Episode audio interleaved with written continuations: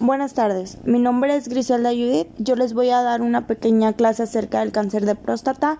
Esto es un tumor maligno que empieza a crecer en la glándula prostática.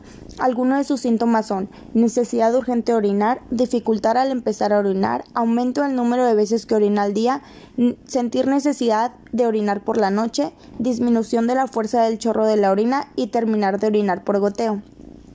Para detectar esta enfermedad se debe realizar una exploración clínica de próstata y posteriormente un estudio llamado antígeno prostático específico, que es una prueba de laboratorio que se realiza con una muestra de sangre.